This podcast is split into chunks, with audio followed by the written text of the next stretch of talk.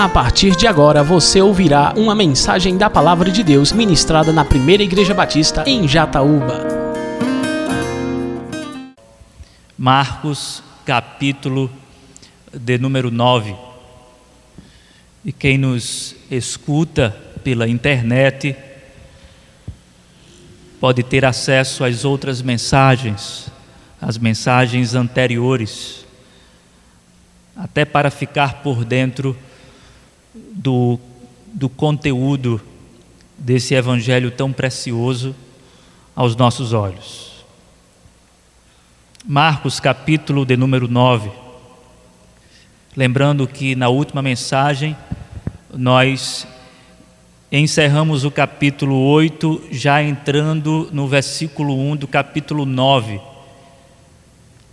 Portanto, nós iremos iniciar a nossa leitura a partir do versículo de número 2 e nós iremos até o versículo de número 13. Seis dias depois, Jesus tomou consigo Pedro, Tiago e João e os levou a um alto monte onde ficaram a sós.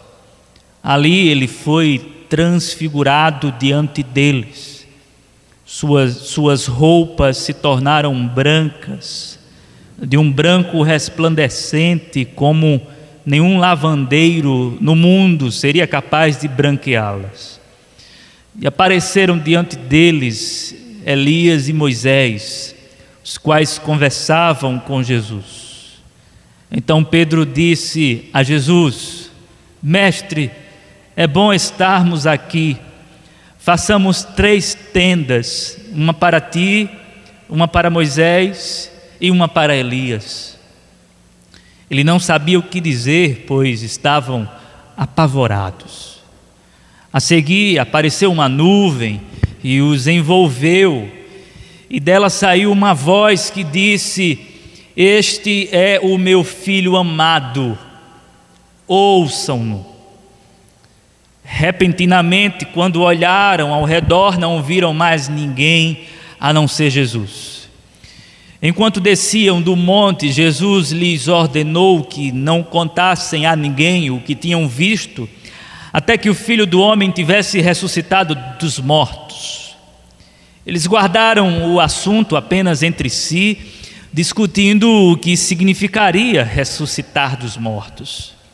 E lhe perguntaram: por que os mestres da lei dizem que é necessário que Elias venha primeiro? Jesus respondeu: de fato, Elias vem primeiro e restaura todas as coisas. Então, por que está escrito que é necessário que o filho do homem sofra muito e seja rejeitado com desprezo?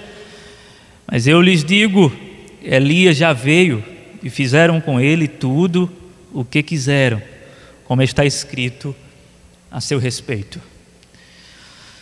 Ó Espírito Santo, nós dependemos mais uma vez do teu auxílio, da tua assistência e do teu poder.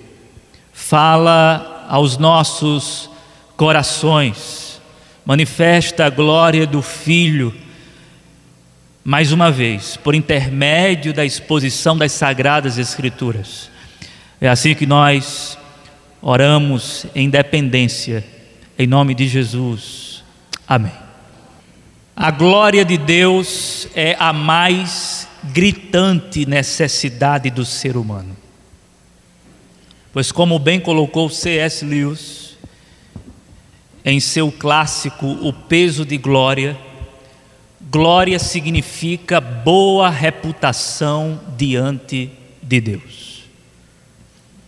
Triste e lamentavelmente, como colocou o apóstolo Paulo em Romanos capítulo 3, versículo de número 23, todos pecaram e destituídos estão da glória de Deus. Nas palavras de John Stott, isso significa que o homem perdeu o louvor e a honra devida da parte do Senhor. Foi um prejuízo incalculável de natureza eterna. Nós perdemos a glória de Deus. E ao perdermos a glória de Deus, nós atraímos sobre nós caos, escuridão, trevas e etc.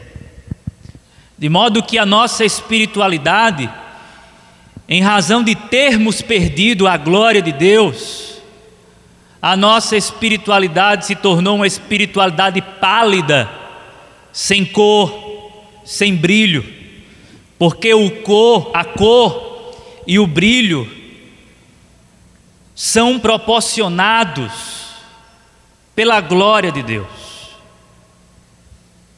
Mas amados, apesar dessa triste notícia, apesar dessa experiência lúgubre na qual a existência se meteu, nós temos uma boa notícia. Porque a glória que fora perdida pelos seres humanos, e que de maneira alguma poderia ser reencontrada ou achada pelos mesmos, ela foi devolvida à raça humana de maneira graciosa e misericordiosa. O próprio Deus resolveu o nosso problema, pois a glória que se foi veio, ela veio na pessoa bendita de Cristo Jesus gratuitamente.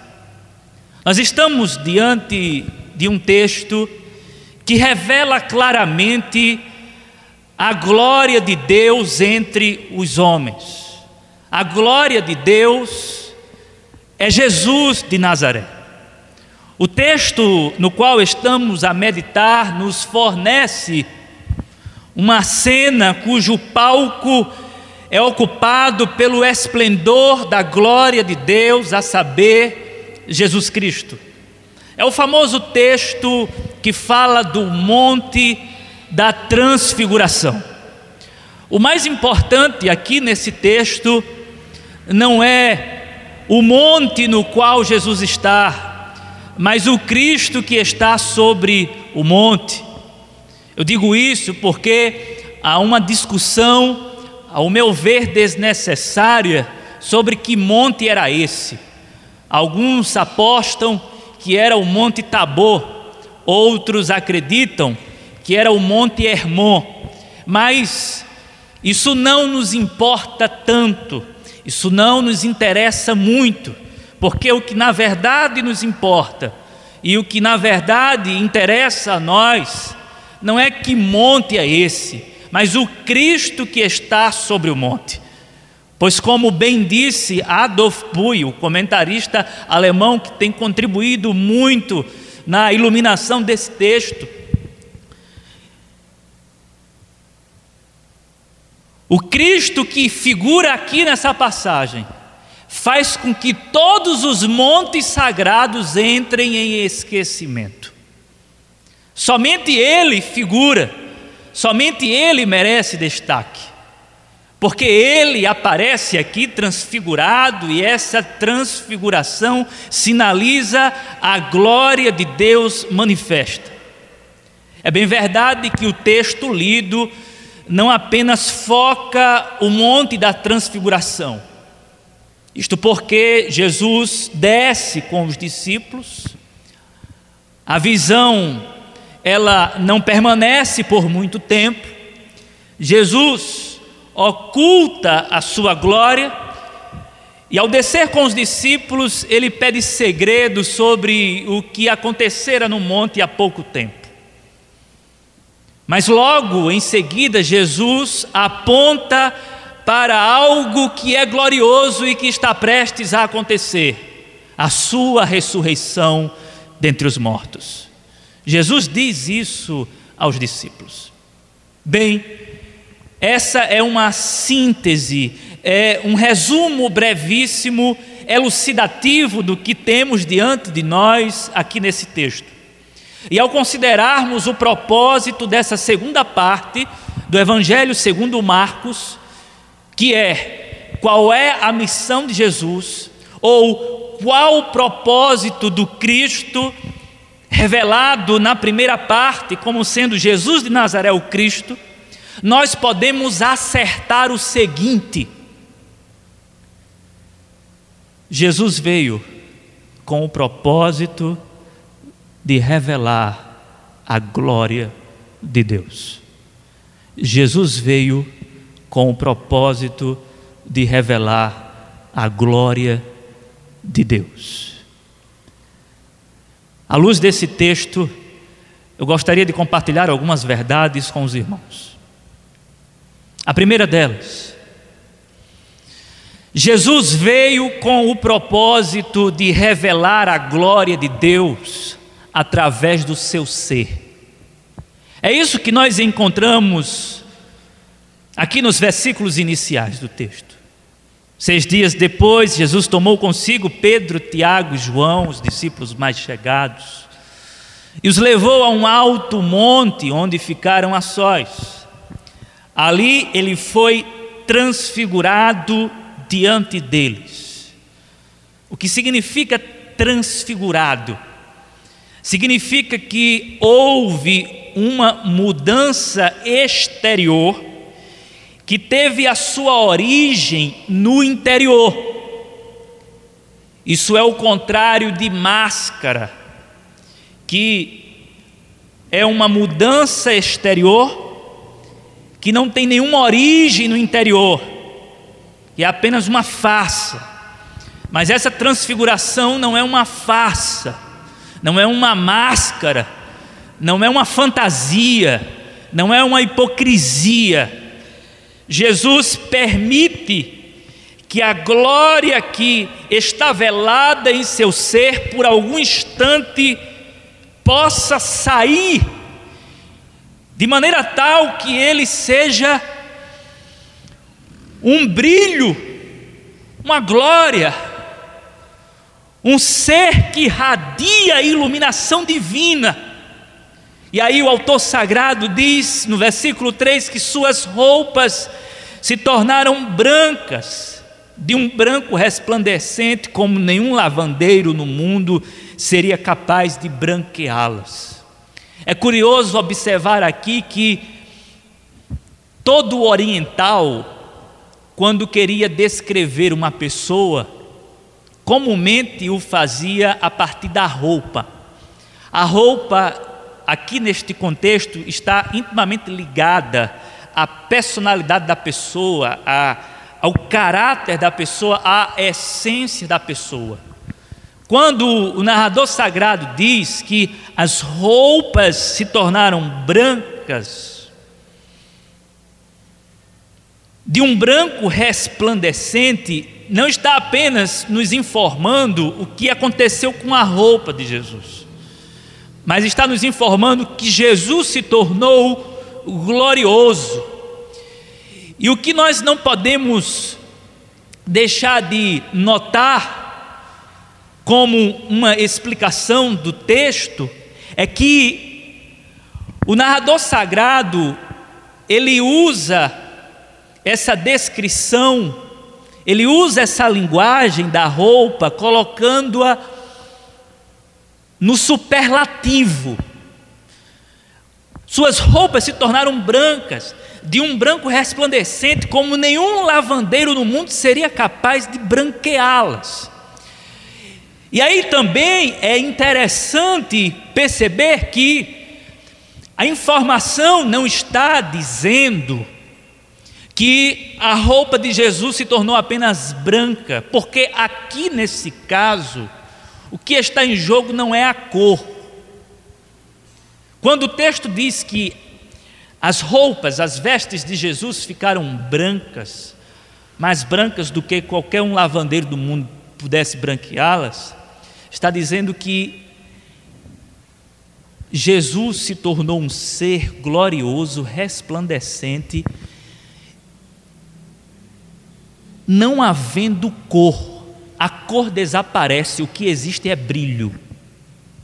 Não há cor, há uma iluminação, há uma radiação de glória. A glória de Deus não tem cor. O branco aqui é, é, é só metafórico, mas o texto está dizendo que Jesus se tornou glorioso.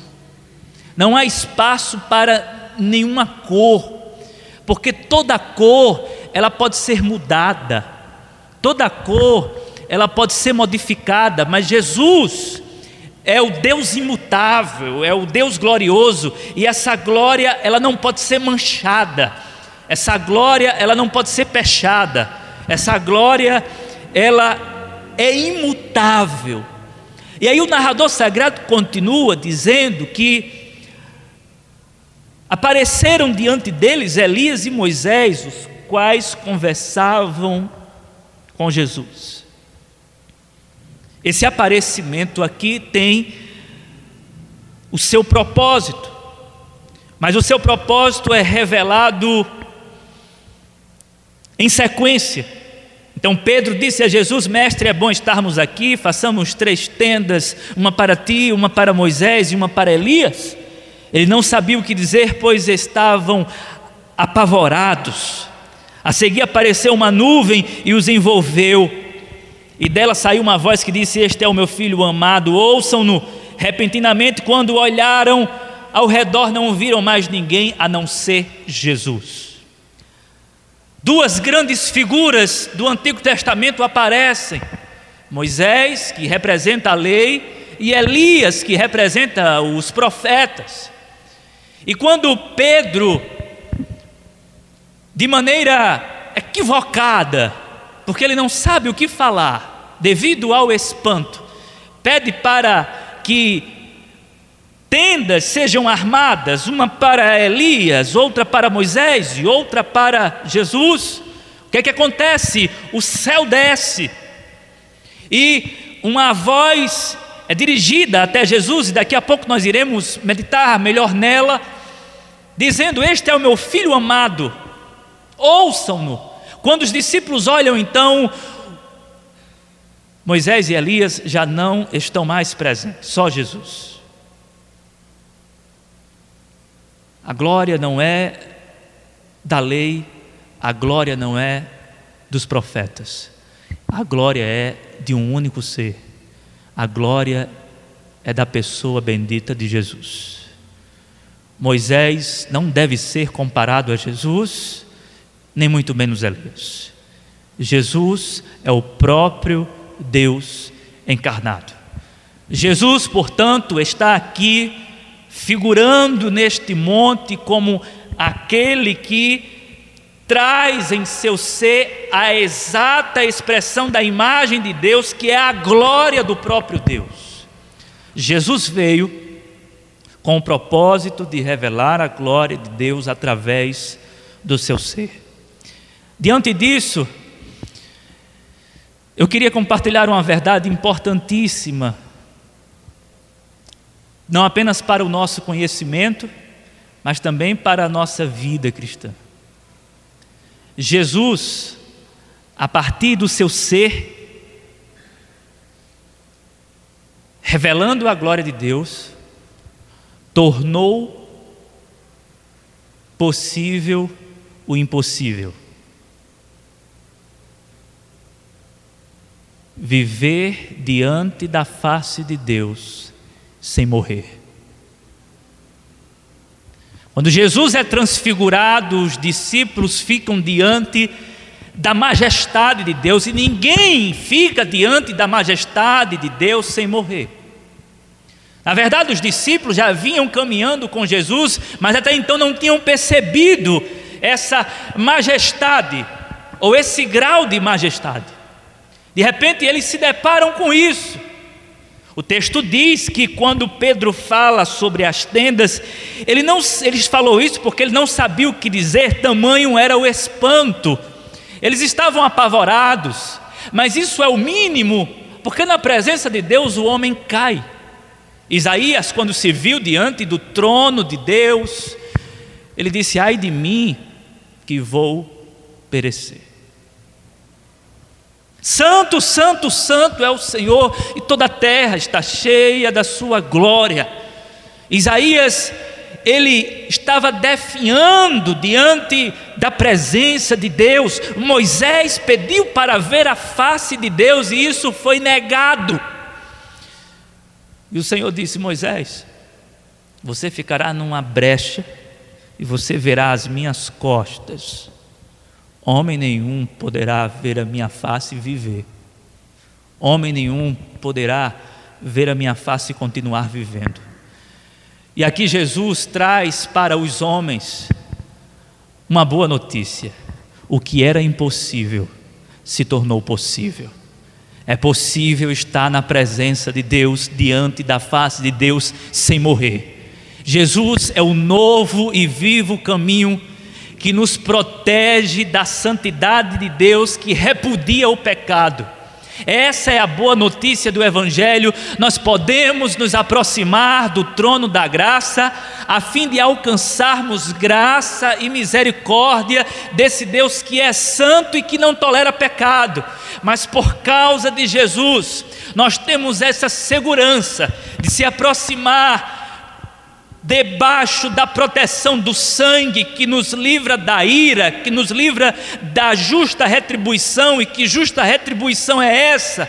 A morte, porque o salário do pecado é a morte, mas esse Cristo que revela a sua glória, morreu por nós pecadores, de modo que hoje nós pecadores podemos acessar a presença de Deus por causa de Cristo Jesus somente. Jesus tornou possível o impossível.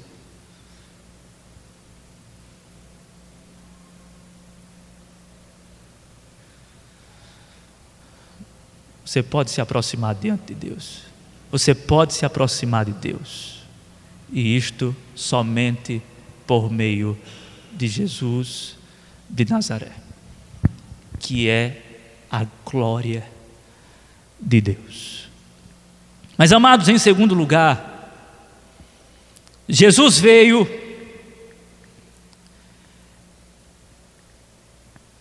revelar a glória de Deus, não apenas através do seu ser, mas também através da sua palavra.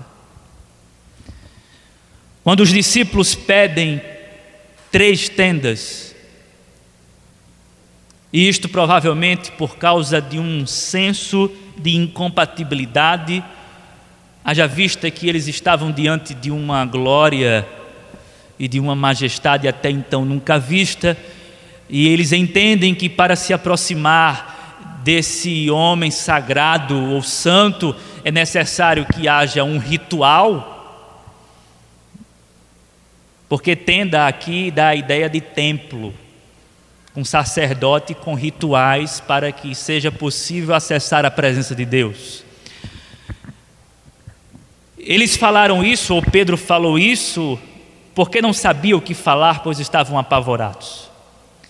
A seguir, versículo 7, apareceu uma nuvem e os envolveu, e dela saiu uma voz que disse: Este é o meu filho amado, ouçam-no. Logo em seguida, quando olharam ao redor, não viram mais ninguém a não ser Jesus. Nós temos aqui o que aconteceu no Jordão, com um acréscimo. Porque quando Jesus foi batizado por João Batista, uma voz veio do céu e disse: Este é o meu filho amado e nele eu tenho prazer. Agora a voz, novamente, a voz do Pai desce com um acréscimo. Este é o meu filho amado. Ouçam, escutem ele. Eu falei por meio dos profetas, por meio dos meus servos, por meio dos meus homens, por meio dos meus heróis mas agora eu falo por meio do meu filho Jesus Cristo. Ouçam-no. E o que é que Jesus tem para dizer aos discípulos? Jesus tem para os discípulos uma palavra um pouco complexa para o entendimento deles no momento, porque o que Jesus tem a dizer envolve glória e sofrimento. E para os discípulos, esse tipo de discurso era não muito fácil de ser interpretado, porque glória e sofrimento não combinam.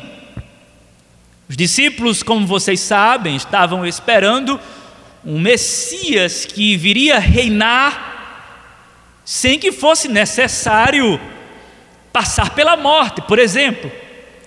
Mas Jesus diz aos discípulos,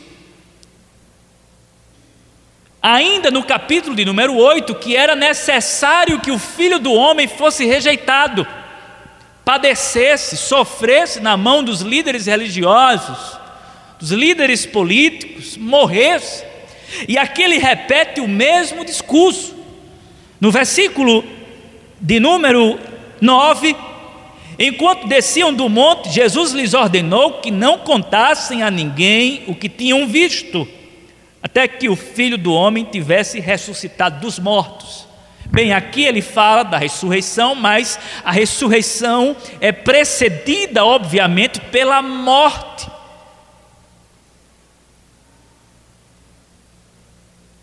É tão verdade que a palavra era complexa para os discípulos que, em seguida, no versículo de número 10, diz que eles guardaram o assunto apenas entre si, discutindo o que significaria ressuscitar dos mortos. Isto porque, para a comunidade judaica do primeiro século, só existia o que eles chamavam de ressurreição coletiva. Eles não encontravam muito espaço para interpretar uma ressurreição de um único ser. Mas os judeus esperavam a ressurreição de todos de uma vez só. Então eles ficavam discutindo e ficaram discutindo o que significaria ressuscitar dos mortos. E lhe perguntaram por que os mestres da lei dizem que é necessário que Elias venha primeiro. Aí eles começam a questionar Jesus, colocando diante de Jesus discussões dos teólogos da época. Mas o que foi que o pai tinha dito: Este é o meu filho amado, ouçam-no. Os discípulos estão dando ouvidos a algumas interpretações e a algumas tradições, mas não é para ser assim, é para ouvir somente Jesus. E aí Jesus começa a tentar explicar algumas coisas. Jesus respondeu: De fato, Elias veio primeiro e restaura todas as coisas. Então, porque está escrito que é necessário que o filho do homem sofra muito e seja rejeitado com desprezo? Mas eu lhes digo: Elias já veio e fizeram com ele tudo o que quiseram, como está escrito ao seu respeito. Essa palavra que Jesus dá aos discípulos é uma palavra complexa. É uma palavra que envolve glória e sofrimento Jesus está falando que o Elias, que seria o precursor do Messias, já veio. Porque os discípulos estão questionando o seguinte: para que o Messias apareça, é necessário que o precursor suja. Mas Elias ainda não voltou. Porque havia a teoria interpretativa de que Elias, que for arrebatado, iria voltar para restaurar todas as coisas, Elias sofreria, preparando o terreno para o aparecimento do Messias que não iria sofrer. Só que Jesus diz aos discípulos que Elias já veio. E quem é esse Elias que já veio? João Batista. João Batista que veio no espírito de Elias significando que ele veio com o mesmo propósito de Elias. E há um paralelo muito significativo entre essas duas personagens. é, Elias e João Batista, porque Elias sofreu na mão de Acabe e Jezabel. E João Batista sofreu e morreu nas mãos de Herodes e Herodias. Percebe o paralelo? O precursor já veio e fizeram tudo o que quiseram com ele. Mataram ele. E os discípulos ainda não entendem. Eles vão entendendo progressivamente. Eles não conseguem compreender como é que Jesus tem que sofrer se um já veio para sofrer para preparar o terreno. Só que o problema é que os discípulos não conseguem compreender que o sofrimento do precursor era um sofrimento necessário, mas não redentor. E o sofrimento do Messias era um sofrimento necessário e redentor. Só que isso não cabia na mente dos discípulos. Como é que o Messias vai morrer numa cruz?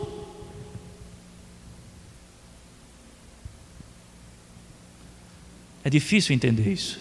Assim como é difícil para nós, irmãos, entender a palavra de Deus que também é dirigida aos nossos corações. Porque vocês ouviram na mensagem que antecedeu essa, que aquele que quiser viver deve morrer. Aquele que quiser salvar a sua vida deve perdê-la.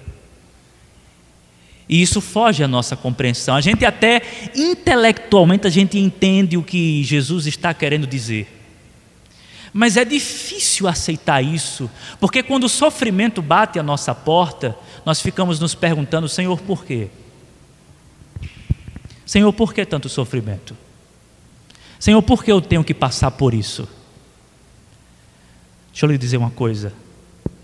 Confie na palavra do Senhor. Confie no que Jesus diz. Talvez você não entenda muita coisa, mas confie na palavra dele. A palavra dele é digna e fiel. Ele vai cumprir as suas promessas. Nós não entendemos tudo, mas uma coisa nós sabemos: a palavra dele deve ser escutada e não apenas escutada, mas deve ser guardada com confiança no nosso coração. Ele estava dizendo que iria ressuscitar, mas os discípulos não estavam querendo aceitar esse fato, porque ele teria que passar pela morte, e segundo os discípulos, ele não deve passar pela morte. E talvez você esteja questionando o seu sofrimento, o porquê de ter que passar por esse sofrimento. O pastor, por que é que Deus não acaba logo com esse sofrimento?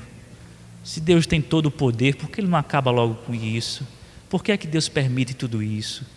Por que é que Deus permite tanta dor, tanto sofrimento, tanta lágrima, tanto sangue derramado? Tem coisas que eu não tenho resposta. Tem coisas que não cabe à nossa mente. Mas ouça o Senhor Jesus.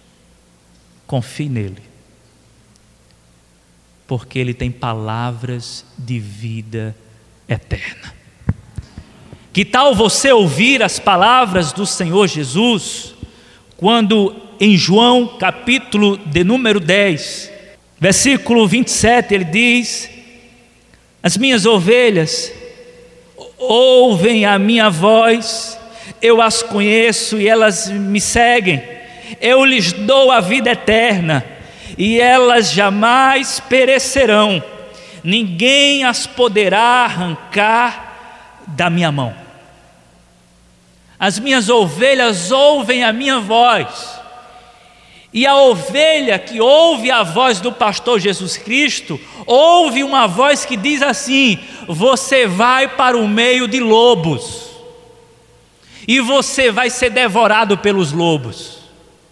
Mas essa mesma voz que diz que nos envia para o meio dos lobos, diz assim: Eu dou a vida eterna, e elas jamais perecerão, ninguém as poderá arrancar da minha mão. O maligno não pode arrancar você da mão do Senhor Jesus. Ouça somente Jesus Cristo, não dê ouvido a outras vozes. Amém, amados. Mas, queridos, Jesus revela, ou veio revelar a glória de Deus através do seu ser, através da sua palavra, mas ele também veio revelar a glória de Deus, ele teve como propósito vir revelar a glória de Deus através da sua morte. Quando Jesus fala em ressurreição, Jesus fala também da sua morte. É necessário que ele morra, a gente viu isso no capítulo de número 8. É necessário que o filho do homem sofra muito e seja rejeitado pelos líderes. Marcos capítulo 8, versículo de número 31. Aqui no capítulo 9, ele continua insistindo com os discípulos, comunicando as mesmas verdades. Versículo de número 9. Enquanto desciam do monte, Jesus lhes ordenou que não contassem nada a ninguém até que o filho do homem tivesse ressuscitado dos mortos, ou seja, Jesus teria que morrer. Os discípulos não entendiam isso. Mas, irmãos, depois eles entenderam. Porque quando Jesus morreu, eu gosto muito do que diz John Stott em seu livro A Cruz de Cristo. Quando Jesus nasceu, meia-noite se converteu em meio-dia. Mas quando Jesus morreu, meio-dia se converteu em meia-noite. Quando Jesus entregou ao Pai o seu Espírito, trevas sobre a face da terra. O sol não deu o seu brilho.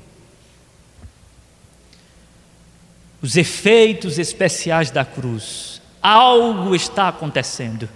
E o que é que está acontecendo? A glória de Deus está sendo revelada. Como? Através do sangue puro do Cristo que está se doando pelas suas ovelhas. Através da morte, o Filho glorifica o Pai. Essa é a oração que Jesus faz em João capítulo 17. Pai, glorifica o teu filho, e o teu filho te glorificará. Jesus morre, em primeiro lugar, não para salvar pecadores, mas em primeiro lugar, Jesus morre para glorificar o Pai. Por que Jesus morre? Para glorificar o Pai, e por que a morte de Jesus glorifica o Pai? porque a morte de Jesus é uma morte limpa, a morte de Jesus é uma morte santa, a morte de Jesus é uma morte imaculada, a morte de Jesus é uma morte pura. O Santo de Deus morreu aos olhos do Pai.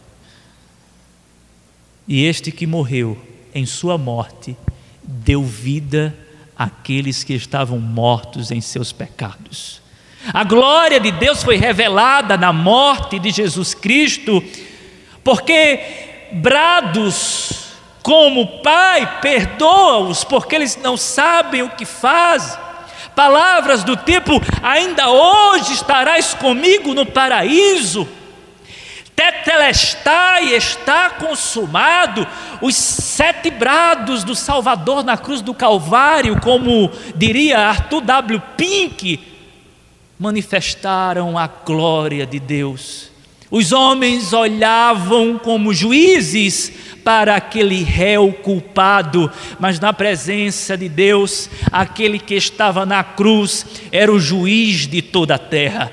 É curioso quando Jesus diz: Tetelestai, está consumado, uma palavra que pertencia apenas a uma autoridade jurídica para dar alguma sentença. E quando Jesus diz na cruz, está consumado, tetelestai, Jesus está dizendo, eu estou no controle da história. Jesus faz da cruz o seu trono e por meio dela ele controla o mundo inteiro, perdoando quem ele quer, absolvendo quem Ele quer e julgando quem Ele quer. Jesus veio com o propósito de revelar a glória de Deus através da sua morte. Mas, amados, em último lugar, Jesus veio com o propósito de revelar a glória de Deus através da sua ressurreição. O texto é claro quando Jesus aponta para o apogeu do seu propósito. Quando o próprio Jesus fala aos discípulos que será ressuscitado dentre os mortos. E quando ele é transfigurado no monte, o monte chamado Monte da Transfiguração, quando Jesus é transfigurado, ele está dando um petisco de glória para que os discípulos possam degustar, a fim de prepará-los para o grande banquete de glória que está reservado para aquele grande dia. Jesus dá uma prévia da sua glória. E ele será glorificado mais tarde.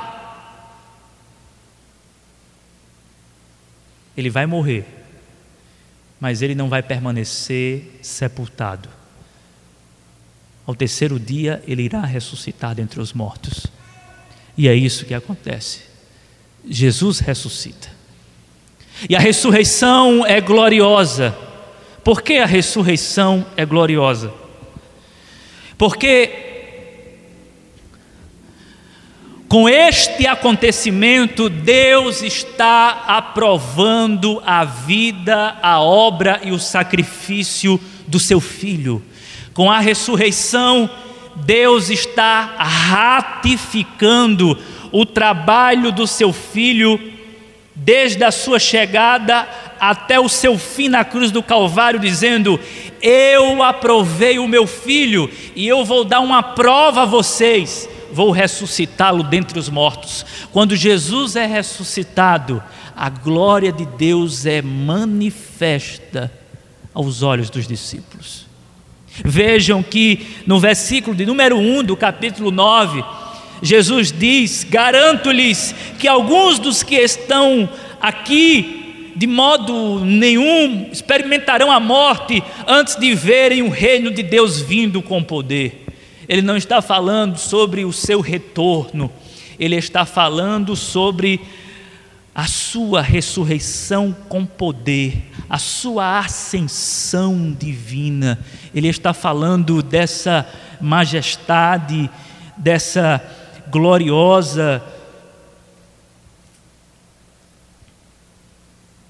desse glorioso espetáculo público até porque muitas foram as testemunhas que viram o Jesus ressurreto. Jesus ressuscitou.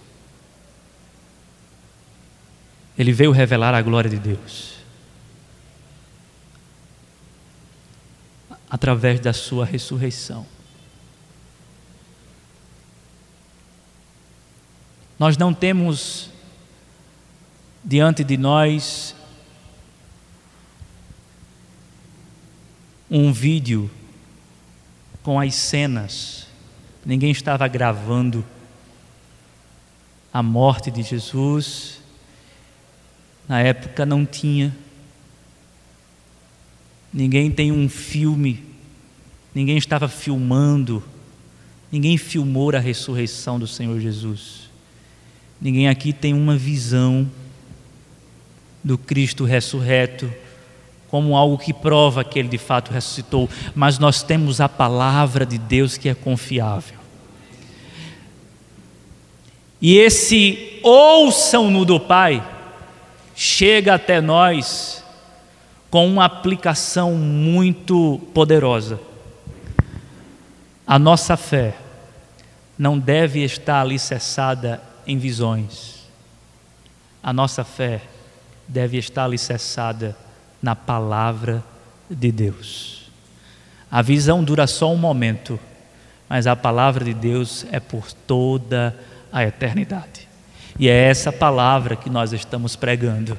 Ela é eterna, ela é fiel, ela é santa e ela dá testemunho verdadeiro do Evangelho da Boa Notícia. E aí eu quero concluir lendo as palavras do apóstolo Paulo em Colossenses capítulo de número 3, versículo 4, que diz assim: Quando Cristo, que é a nossa vida, for manifestado, então vocês também serão manifestados com Ele em glória. Aqui o apóstolo Paulo está apontando para o seu retorno. Quando Cristo, que é a vossa vida, se manifestar, então todos vocês serão manifestados em glória. Quando você olha para o monte e enxerga Moisés e Elias com Jesus, aquilo também está comunicando isso. Jesus, por um momento, revelando a sua glória, e aqueles homens que sofreram, estão desfrutando de um gozo indizível. O que é que o texto nos comunica? Vocês vão sofrer, mas quando Cristo se manifestar em Sua glória, vocês experimentarão de uma boa reputação na presença de Deus. Vocês serão revestidos com honra, vocês serão desonrados pelo homem, mas no grande dia vocês serão honrados na presença de Deus. Vocês sofrerão nas mãos dos homens por causa do Evangelho, mas a semelhança de Moisés e Elias, que sofreram e agora estão experimentando desse gozo, vocês também experimentarão a graça futura que está reservada para vocês. Hoje cabe sofrer pelo Evangelho, amanhã cabe experimentar a glória que está reservada para os santos de Deus, escolhidos antes da fundação do mundo para sofrer pela causa de Deus, pela causa do Evangelho, para que no fim todos, e todos eu falo à igreja, todos que fazem parte da igreja, todos sejam revestidos com honra e glória na presença de Deus.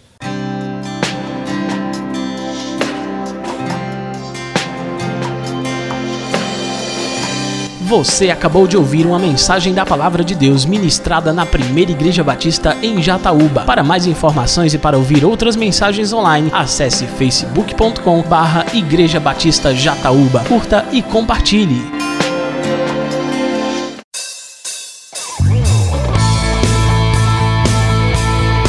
Visite nossa igreja. Às quartas-feiras, a partir das sete e meia da noite, temos culto de oração e estudo da palavra. No domingo, às nove da manhã, temos escola bíblica dominical. E à noite, a partir das sete horas, temos a nossa celebração. Primeira Igreja Batista em Jataúba, adorando ao Rei dos Reis.